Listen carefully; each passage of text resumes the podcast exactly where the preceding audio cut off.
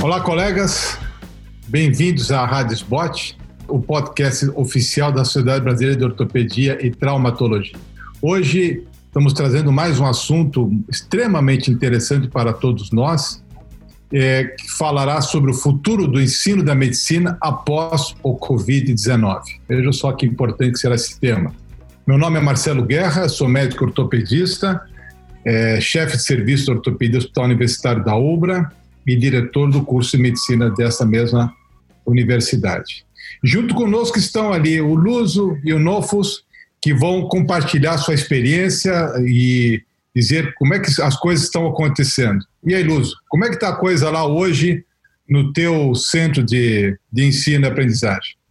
Tudo bem, Marcelo, Nofos, eu sou o Luso, sou ortopedista especialista em joelho é, e mexo com a, com a parte acadêmica também, fui vice-coordenador do curso médico na escola, faço parte do do NDE, que é o Núcleo Docente Estruturante. Então, a gente teve bastante trabalho. Atualmente, a gente está com o retorno do internato às atividades e também o, já com previsão de volta agora em 6 de julho, do primeiro ao quarto ano. Então, em julho entra todos os anos, claro que do primeiro ao quarto ano muito na parte mais de EAD do que na parte do que presencial, né, nada de presencial, e o internato um pouco presencial, é presencial, né, bastante, e também com algumas aulas em, em ensino à distância. Muito bem. E, Nofos, como é que está esse, esse, clima todo, esse Covid todo ali no teu meio de, de ensino e aprendizagem? Como é que estão as coisas por lá? Olá a todos, olá Luzo, olá Guerra. Quero antes de tudo parabenizar a SBOT, agradecer o convite, é muito legal estar aqui com vocês e dizer para vocês que meu nome é José Knofos, eu sou cardiologista, talvez um pouco um peixe fora d'água aqui, mas eu sou coordenador do curso de medicina da PUC, do Paraná, e também decano da Escola de Ciências da Vida dessa instituição. Então, nós estamos nos adaptando, né, como todos. Eu acredito que foi uma mudança súbita, uma mudança que teve que acontecer quase que de um dia para o outro. A gente é, montou um modelo alicerçado aí num, num ensino remoto é, seguindo a lógica do presencial, ou seja, não é exatamente um EAD, né, porque os alunos têm aula no mesmo horário, sincronicamente com aquilo que eles teriam se estivessem no âmbito presencial. É, e mantivemos as atividades práticas possíveis no internato, é, sendo que aquelas atividades práticas de laboratório, aquelas atividades práticas que acontecem é, no âmbito externo ao hospital, nesse momento estão paralisadas. Então, esse é o status atual, é isso que a gente está vivendo hoje. Mas não fosse. É, eu não entendi. Vocês estão trabalhando já desde o primeiro ao sexto ano ou só com o internato? Não, Marcos, nós estamos trabalhando neste momento o ensino remoto do primeiro ao quarto ano e o quinto e o sexto ano estão funcionando no esquema do internato habitual, dentro do que é possível é, e do que o sistema de saúde pode nos oferecer com todas essas mudanças que se constituíram por conta da questão do Covid. Então, do primeiro ao quarto ano, nós estamos fazendo é, as atividades remotas, aquilo que havia de atividades práticas, por, por enquanto, estão suspensas. É, e, por outro lado, a gente está mantendo as atividades do internato, nesse momento, dentro de um esquema de voluntariado, sendo que grande parte dos internos optaram por continuar. Né? Mas nós estamos dando a eles a chance de escolher ou não pela continuidade nesse momento, tendo em vista o fato de que alguns se sentem em grupo de risco, alguns não se sentem confortáveis em estar nos hospitais nesse momento. E vocês, como é que estão é. fazendo aí em relação ao internato? É, diz uma coisa, é, nós aqui na universidade, nós, o internato continuou, né? Claro que é, o sistema não é 100%, até porque por um período as, as eletivas foram suspensas, então a gente não tem toda aquela gama de condições para que os alunos possam enfrentar, né? E, mas de qualquer forma, de qualquer forma, existe um aprendizado bem importante nisso para os alunos também. Existe um outro tipo de aprendizado que a gente não está imaginando que pudesse acontecer, e está acontecendo. E ele é muito, muito sério, muito importante. Os alunos nunca se deram tão conta, tanta conta de, da importância da epidemiologia, né, que era uma disciplina que nem sempre era muito bem quista, digamos assim, agora passa a ser, eles veem a, a importância da epidemiologia, né, frente a esse fenômeno todo. Me diz uma coisa, em Luso, lá na, na, na escola, vocês, os professores estão fazendo atividades remotas, sincrônicas ou assincrônicas? Não, do primeiro quarto está tudo parado. Como é que está a coisa lá? Tá. Então, eu vou só fazer um, um, uma avaliação temporal de como foi a nossa situação. Em 16 de março, teve a suspensão de todas as atividades por, pelo próprio governo do estado e tal. E a gente voltou, aí a gente parou um pouco, resolveu fazer as atividades é, à distância, né, assincrônicas, com os alunos do primeiro ao quarto ano. Só que a Escola Paulista é uma escola muito tradicional, quase centenária, e os professores acharam que a gente conseguiria passar o que a gente faz com a atividade presencial, fazer isso é, do ponto de vista com webinar, com Google Meet, e ficou muito cansativo. Não dá para você colocar um aluno com quatro horas de aula através do computador, né? Então a gente interrompeu, e aí não, não é bem assim. Acho que a gente tem que reformular e repensar como a gente vai fazer isso aí, né?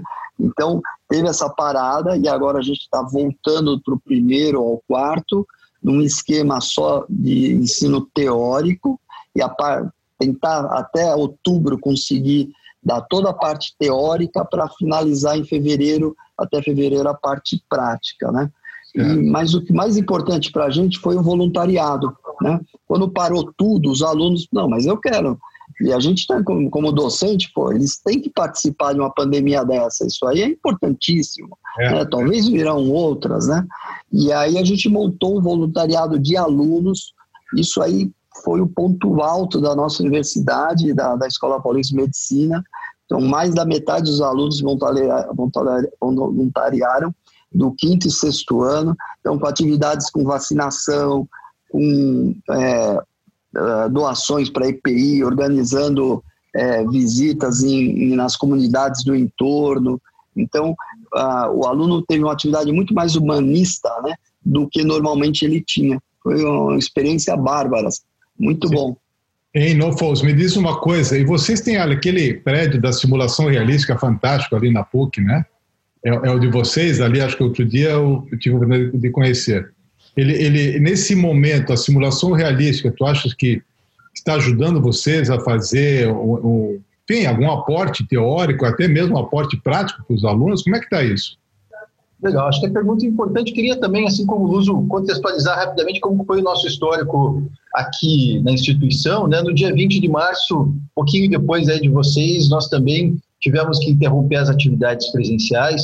E a PUC tinha alicerçado já de algum tempo, a PUC do Paraná, uma reforma curricular por competências. A gente trabalha muito aqui num currículo baseado em competências claras e já tínhamos de alguma forma, uma plataforma virtual que nos dava algum, alguma retaguarda, algum arcabouço para que a gente pudesse estar fazendo é, uma, uma, algumas atividades não presenciais. É, algumas armadilhas são importantes e acho que vale a pena tomar cuidado nesse momento. Por exemplo, a gente não pode ter a lógica da presencialidade e do EAD ao mesmo tempo, ou seja, você dar ao estudante a mesma carga de atividade que ele teria se ele estivesse numa sala de aula e ainda dar a ele atividades adicionais que ele vai fazer remotamente para que tenha que entregar na sequência. Isso gera uma sobrecarga muito significativa e foi um dos problemas aí que a gente enfrentou. Outra dificuldade foram os professores que não estavam tão afeitos à tecnologia. Tivemos que construir um arcabouço e uma, é, uma rede de professores padrinhos que nos ajudaram é, a, ajudar os outros professores para poderem construir aí as ferramentas e os conhecimentos tecnológicos necessários. Demos computadores ou emprestamos computadores àqueles alunos que não tinham computador ou acesso à internet em casa. Fizemos isso para permitir que todos tivessem igualdade no que diz respeito ao ensino remoto e tivemos muito cuidado para não voltar à lógica do professor como centralizador da informação, porque isso é um ponto muito importante, né? Às vezes no remoto a sensação que pode se passar é que mais uma vez o professor está passando uma informação de lá para cá, ou seja, que não há nenhum tipo de metodologia ativa junto com tudo isso. E a gente encontrou um modelo onde o ensino remoto ele compartilha de alguma forma daquilo que nós já fazíamos nas metodologias ativas. O aluno tem voz, o aluno participa, o aluno discute, o aluno é dividido em times. Então, isso tem nos trazido uma certa motivação, no sentido de que não é simplesmente uma aula que o aluno assiste, porque de fato é muito cansativo. Acho que o Lúcio colocou muito bem. Né? Acaba cansando demais você ficar o dia inteiro na frente do computador, e é por isso que a gente tentou transpor a ideia da metodologia ativa para o ensino remoto. Tudo isso para fazer funcionar a parte teórica. É óbvio, eu concordo com vocês que não dá para fazer prática é, de um modo remoto. Isso não tem a menor ideia de que é, seja possível. Então, neste sentido, dentro do que nós conseguimos, agora respondendo a tua pergunta, Guerra, a gente levou alguns alunos para a simulação, sempre com muito cuidado para que os laboratórios tenham os a necessidade de segurança necessária para esse momento, muito EPI, muito álcool gel, pouquíssimas pessoas dentro dos espaços de aprendizagem, é, e tentando, então, é, minimizar, através da simulação, a necessidade de pessoas dentro do ambiente hospitalar. Né? Isso nos ajudou. É claro que ainda está acontecendo e possivelmente vai incrementar um pouco mais agora, que a gente está voltando com uma quantidade maior de estudantes, mas sim, acho que a simulação traz assim um diferencial grande no momento em que a presencialidade dentro do hospital pode oferecer o seu risco. Ainda que, obviamente, a gente saiba que o que é hospitalar, o que é ambulatorial, tem que continuar sendo. Quer dizer, é válido usar a simulação, mas não substituir atividades clínicas totalmente com a simulação. Essa é a nossa visão. É, foi, é importante essa tua avaliação, Nofus, porque é, o momento atual ele é realmente bastante complexo e eu acho que eu achei muito interessante a tua fala em relação ao ensino baseado em competências. Nossa universidade também está é, tá, há três anos já está no ensino baseado em competências. Tá, e, e, eu penso que é uma ferramenta para esse momento ela se mostrou extremamente válida, porque a gente tem a clareza do que o aluno precisa realmente receber de informação, de aporte teórico, certo? Visando um perfil profissiográfico, né? Olha, eu quero esse tipo de profissional e para que ele tenha esse tipo de perfil, eu preciso aportar tais e tais é, competências, né? Mas vamos pensar no ponto futuro. É, no início do, do, do, ano, em fevereiro, né, saiu uma publicação no JAMA que me impressionou muito, lá em fevereiro, ainda a gente não estava, a gente não estava ainda nessa fase. O, o, o um colega lá da Pensilvânia, Ezequiel Emanuel, publicou e dizendo que a, a, o curso de medicina vai mudar. Em fevereiro, isso. Tá bem, vai mudar. Inclusive que a parte inicial, a pré-médica, seria totalmente à distância. Né? E que a parte do internato teria que ser fusionada à residência, enfim. Seja, haveria uma transição muito suave entre o curso de medicina e todos os programas de residência. Bom, é claro que para fazer essa, isso aí precisa muito tecnologia de, de, de, de, aporte teórico online, etc. Você acha, vocês acham, Luso, Nofo, vocês acham que com esse ganho de, de, de habilidades, enfim, de conhecimento nós estamos tendo agora com o ensino à distância, será que realmente o curso de medicina vai mudar no futuro? O que, que você acha, Luso? Não, eu acho que vai. Eu acho que essa, esse ganho, esse treinamento dessa pandemia foi tanto para o aluno, o corpo discente, como o corpo docente. Né? Eu acho que muitos professores que não estavam acostumados àquelas aulas tradicionais, com 50, 60 diapositivos, duas, três horas, isso acabou. Acho que a coisa não, não dá mais para continuar. E a gente vinha batendo nessa tecla mas é diferente, uma escola com quase 100 anos, com, com forte em especialidades como é a nossa, você mudar a mentalidade de todos os professores, né? E com essa pandemia aconteceu isso. Então, eu acho que o futuro é você ter uma parte básica teórica, né, que pode ser ou por remoto, um EAD, uma sincrônica, e, e sincrônica depois com o professor, e depois pequenos grupos fazendo uma atividade mais prática, né? E aí entra também a extensão paralela a isso, né? Isso a gente viu muito bem. A gente dava muito pouca bola para atividade de extensão. Hoje surgiram mil atividades de extensão que estão sendo feitas, que os alunos estão saindo daquele nicho que é o, o campus da universidade, estão indo para fora e a gente está conseguindo. Mas, assim, o perfil da Unifesp, da Escola Paulista de Medicina, que é pública, é diferente da PUC, da UBRA, a gente teve muita dificuldade e continua tendo, né? principalmente em relação à parte, parte financeira, EPI e uh, todos os anfiteatros antigos com 50, 60 anos, que vão ter que ser readaptados. Isso aí passa por uma parte é, econômica muito difícil de ser resolvida a curto prazo. E aí, Nofos, como é que você vê o, o, a, o próximo, o novo normal do curso de medicina? Legal. Guerra, adorei tua fala em relação à questão das competências. Elas nunca foram tão importantes quanto agora, né?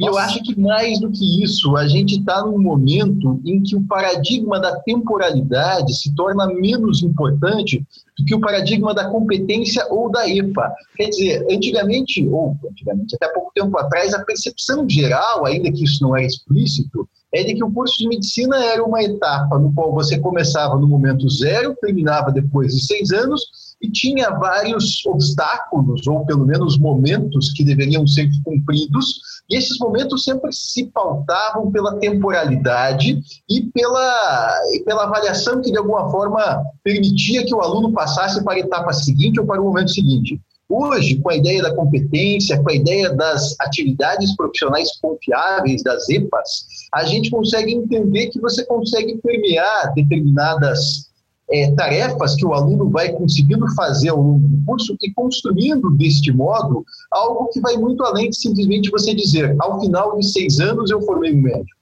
Né? Então eu entendo que a gente tem que começar a olhar por esse prisma. Quer dizer, é claro que a gente tem a regulação, a gente tem todas as necessidades de cumprir o marco legal.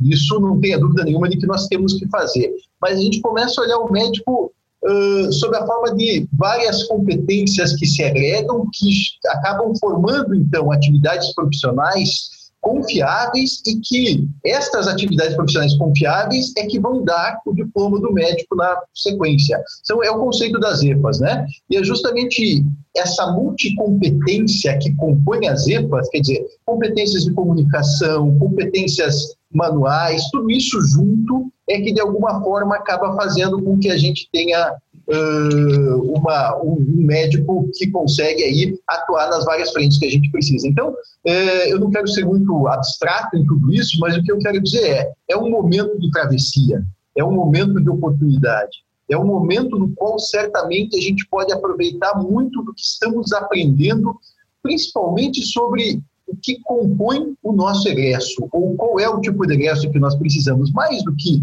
remoto ou presencial. É o que de fato deve fazer parte uh, deste recheio que compõe o vestibular e o último dia da faculdade. Né? Eu acho que isso é a grande reflexão que a gente precisa ter nesse momento. É verdade. Tu sabes, o Nofos, que a URGS aqui publicou ano passado um livro sobre as EPAs, né? E é muito interessante que o primeiro capítulo do livro sobre só se falou sobre o que significa entrustable, né?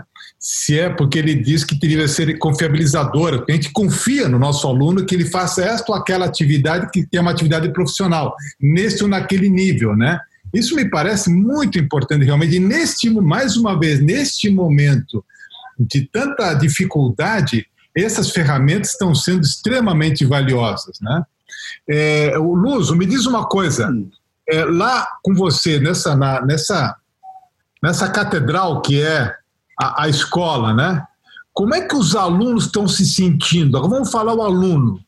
Como é que o teu aluno está se sentindo neste momento? Como é que ele percebe o presente como é que ele percebe o futuro e principalmente, que outro dia eu vi um aluno falar assim, o aluno falou para mim, professor, eu nunca pensei tanto em morte, porque a morte passou a ser um fato absolutamente real e cotidiano. É. Como é que você vê o aluno nesse processo? Então, nesse processo, logo uma semana depois da paralisação, começou esse voluntariado. E, e, o voluntariado ali, o aluno participou da linha de frente, não atendendo, mas levando EPI, levando é, alimentação para os plantonistas, angariando recursos e ao mesmo tempo lidando com o luto, com a morte. A gente criou é, comissões para poder lidar com essas situações e isso aí amadureceu muito. Eles não teria uma, uma, oportunidade dessa se a gente contar, continuasse com aquele ensino clássico que a gente vinha mantendo, entendendo? A gente tem um sistema mudo há muito tempo na universidade, mas nada disso funcionava. Uma escola mais tradicional, mais difícil, associada à parte econômica, dificuldade financeira. E, isso aí veio para quebrar, como o próprio Nofos falou, todos os paradigmas né, que a gente tinha e mostrar para esse docente que dá muito bem para ele trabalhar ou remotamente ou presencial, atingir o que ele, o que ele considera perfeito para um médico, um clínico é, com uma formação generalista, não precisa ser tão um especialista, né? Então, eu, eu acho que o aluno se sentiu com medo, mas ele foi para frente. Ele quis participar, mas a gente enfrenta um problema também com o centro acadêmico, o DCE, querendo todas as condições, e a gente teve que partir para dar essas condições, uh, chegar ao ponto de o aluno falar, não, eu não quero um desk, eu quero um notebook para poder a, a, a fazer o acompanhamento. Então, assim, não é por aí, vamos com calma, a gente vai ajudar, todo mundo vai ter condição de ter internet, de vai ter, ter um computador, isso a gente conseguiu com doações, e a gente se virou, mas é, teve uma resistência inicial por uma parte deles também com medo, isso é uma coisa natural. E ter uma porta, a morte ali de perto, na frente, eles não estavam é, nunca imaginando uma situação dessa. É, é verdade. É, não sei se foi a USP que, que distribuiu chips para o celular para poder ter acesso à, à, à internet. E no, a gente fez isso também. Foi a chips, né? Lúcio? Chips e tablets eh, para o ah. pessoal ter acesso. É. Novos, dos teus alunos, como é que estão os teus alunos? Como é que eles sentiram esse processo? Então, Guerra, eu gostei muito quando o Luso falou que talvez esse seja o momento em que mais eles estão sendo desafiados nas soft skills, né? Porque as hard skills, elas fazem parte aí do, é, do que a gente ensinava, do que estava no nosso dia a dia, mas as soft skills, aquelas habilidades que nem sempre são fáceis de ensinar e são mais fáceis de se sentir e vivenciar, é o que mais a gente está percebendo nesse momento. Primeiro, os alunos percebendo o medo deles próprios e dos familiares. Segundo, vivenciando histórias e tragédias familiares dentro dos hospitais, como talvez nunca antes é, vivido aí na, na história recente. E, finalmente, essa história toda de, do aluno é, estar também distante socialmente dos seus colegas, em grande parte das vezes, ou quando próximo dos colegas, é, com medo de que o próprio colega seja o transmissor, ou com medo de que o próprio colega esteja passando para ele. Então, é realmente é um, um, nível de desafios e de aprendizados que acho que é, a gente nunca teve. Né? Nós estamos vivendo, obviamente, um momento em que a solidariedade está aflorando, acho isso muito bonito, muitos alunos indo para as comunidades carentes, levar álcool gel, produzindo álcool gel dentro da própria universidade para levar lá para os alunos das para, os é, moradores de comunidades carentes ali próximos, muitos alunos participando de uma competição de EPIs, assim, dentro da própria universidade, a universidade fez uma fabricação de face shield dentro dela mesma doou isso, e os alunos participando ativamente é, os alunos preocupados com seus colegas, com os professores, com é, o que está acontecendo dentro do hospital. Então,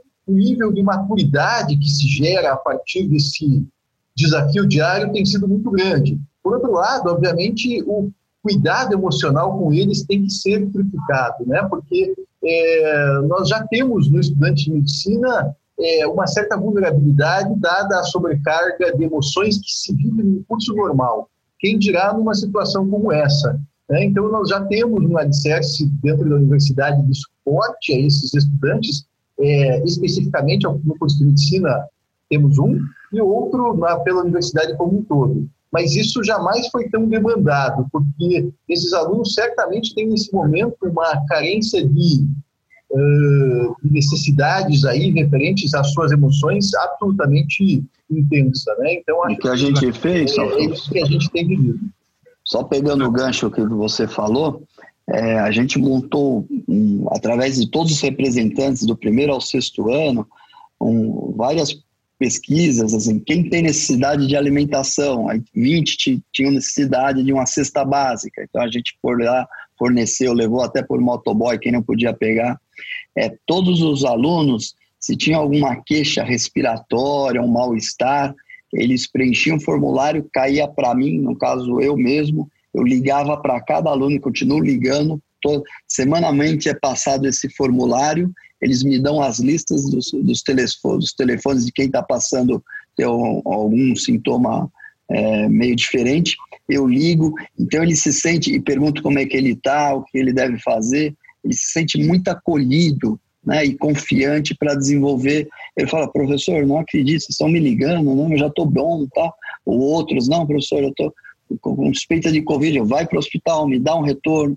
Então, isso também ajudou muito, essa troca que não tinha entre professor e aluno, né? Tão diretamente. Ok, sabe, Luzo, que eu tive a oportunidade de estar na tua instituição enquanto avaliador do sistema de acreditação das escolas médicas e fiquei extremamente impressionado com o quanto vocês fazem extensão universitária de um modo bem feito, adequado e que faz diferença para a comunidade eu acho que você foi muito feliz em colocar a questão da extensão. Esse é o momento em que a gente precisa é, fazer nosso papel extensionista, nosso papel de atuar na sociedade muito mais do que simplesmente ensinando o aluno, mas atuar em todas as instâncias para as quais a universidade existe, né? Então, parabéns aí por, por tudo que vocês fazem. Conheço realmente e admiro o modelo de extensão e de cuidado que vocês têm com a sociedade e com os alunos também.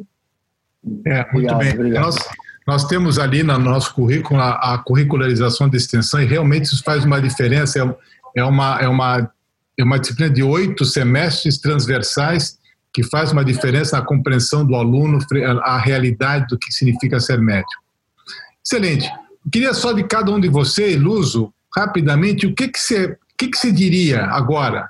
E qual é a tua frase final do poder de síntese final em relação a este momento, o curso, o ensino médico e esse momento da Covid-19. Qual é a tua frase? É, eu acho assim, é um grande desafio, é uma quebra de paradigma. Se a gente ficou numa reforma do ensino na escola, acho que quatro, seis anos, isso aqui em três meses a gente fez essa reforma de um, de um dia para o outro, né? Então, eu acho que se tem um, um legado que essa pandemia vai deixar vai ser a reforma do ensino médico. Né? Isso eu tenho certeza, e para o bem, né? mais ainda. Que eu acho que é um tempo de muitos desafios, de muitas oportunidades. Eu acho que temos algo a pensar nesse momento, que é a avaliação. Né? A avaliação já era uma dificuldade antes, quem dirá no meio de um modelo remoto, né? quando muitas vezes os nossos professores eram acostumados a ensinar raciocínio clínico e cobravam memorização. Então, você ensinava raciocínio clínico e cobrava memorização. E agora, então, no modelo remoto, isso se torna um desafio muito grande. Acho que é outro aspecto que vale a pena a gente lembrar. Mas eu acho que é, eu gosto de ser otimista. Por tudo que a gente está vivendo, acredito que a gente estará é, certamente em novos tempos depois de tudo isso. Eu acho que, de fato, nós temos que aproveitar, se reinventar, construir, tirar o que tem de bom de tudo isso e fazer, de fato, algumas mudanças necessárias que já vinham da pré-pandemia. É, então, a minha mensagem final, talvez, eu falei que é tempo de travessia, e eu me lembrei daquele poema do Fernando Pessoa que diz que há um tempo em que é preciso abandonar as roupas usadas, que já têm a forma do nosso corpo, e esquecer os nossos caminhos que nos levam sempre aos mesmos lugares. É o tempo da travessia, e se não ousarmos fazê-lo, teremos ficado para sempre à margem de nós mesmos. Era essa a minha mensagem final, doutor Guerra. Muito bem, muito bom. Eu, eu penso que eu gosto de daquela metáfora do copo meio cheio meio vazio. Eu penso sempre que nós temos muito a aprender. A pandemia foi, uma, em verdade, uma é está sendo e será por algum tempo, com certeza, uma grande oportunidade para todos nós e é uma coisa que a gente não pode desperdiçar. Muito bem, então, a todos os colegas, vocês acabaram de ouvir mais um episódio da Rádio Spot, a podcast oficial do Sociedade Brasileira de Ortopedia. Muito obrigado. Todas as edições estarão disponíveis no site da SBOT e também nas primeiras, nas principais plataformas de streaming. Um grande abraço, obrigado Luzo, obrigado Nofos. Até a próxima, o próximo encontro. Abraço.